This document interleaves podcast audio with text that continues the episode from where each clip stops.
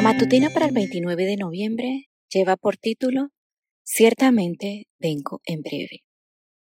El versículo de memoria lo encontramos en Apocalipsis 22, 20. Dice, El que da testimonio de estas cosas dice, Ciertamente vengo en breve. Un amigo del pastor Randy Roberts se acercó a él y le dijo, No quiero escuchar más sermones sobre el pronto regreso de Cristo. Asombrado por esta declaración, el pastor Roberts le preguntó por qué había dicho eso. Su amigo, un profesional de mucho éxito, le respondió, Llevo escuchando eso desde niño. Una y otra vez me repitieron que Cristo venía pronto, muy pronto. El tiempo de angustia estaba a la vuelta de la esquina. Sería un tiempo terrible y estaba por desatarse sobre nosotros. Cada vez que lo escuchaba, me asustaba. Y fíjate, han pasado cinco décadas y Jesús no ha venido. Yo no quiero que mis hijos crezcan con el miedo que crecí yo. Por eso me gustaría que no se predicaran más sermones sobre el inminente regreso de Cristo. El amigo del pastor Robert tenía razón. Repetimos constantemente que la venida de Cristo ocurrirá muy pronto, y lo seguiremos repitiendo. Pedro escribió que el fin de todas las cosas se acerca. Primera de Pedro 4.7.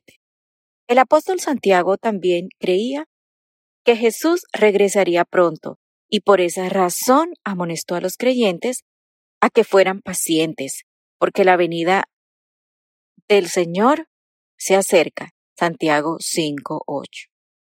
Alrededor del año 51, el apóstol Pablo escribió su epístola a los tesalonicenses, donde exponía su creencia en la inminente venida de Cristo, incluso pensando que algunos de ellos estarían vivos cuando se produjera. Primera Tesalonicenses 4:17. A los cristianos de Corinto Pablo les escribió diciéndoles que el tiempo es corto. Primera de Corintios 7:29. En Filipenses, el apóstol de los gentiles es muy enfático en decir que el Señor está cerca. Filipenses 4:5. ¿Por qué este énfasis en la inminencia de la segunda venida de Jesús? Por una cuestión práctica. Porque hemos de vivir como si fuera a ocurrir hoy mismo.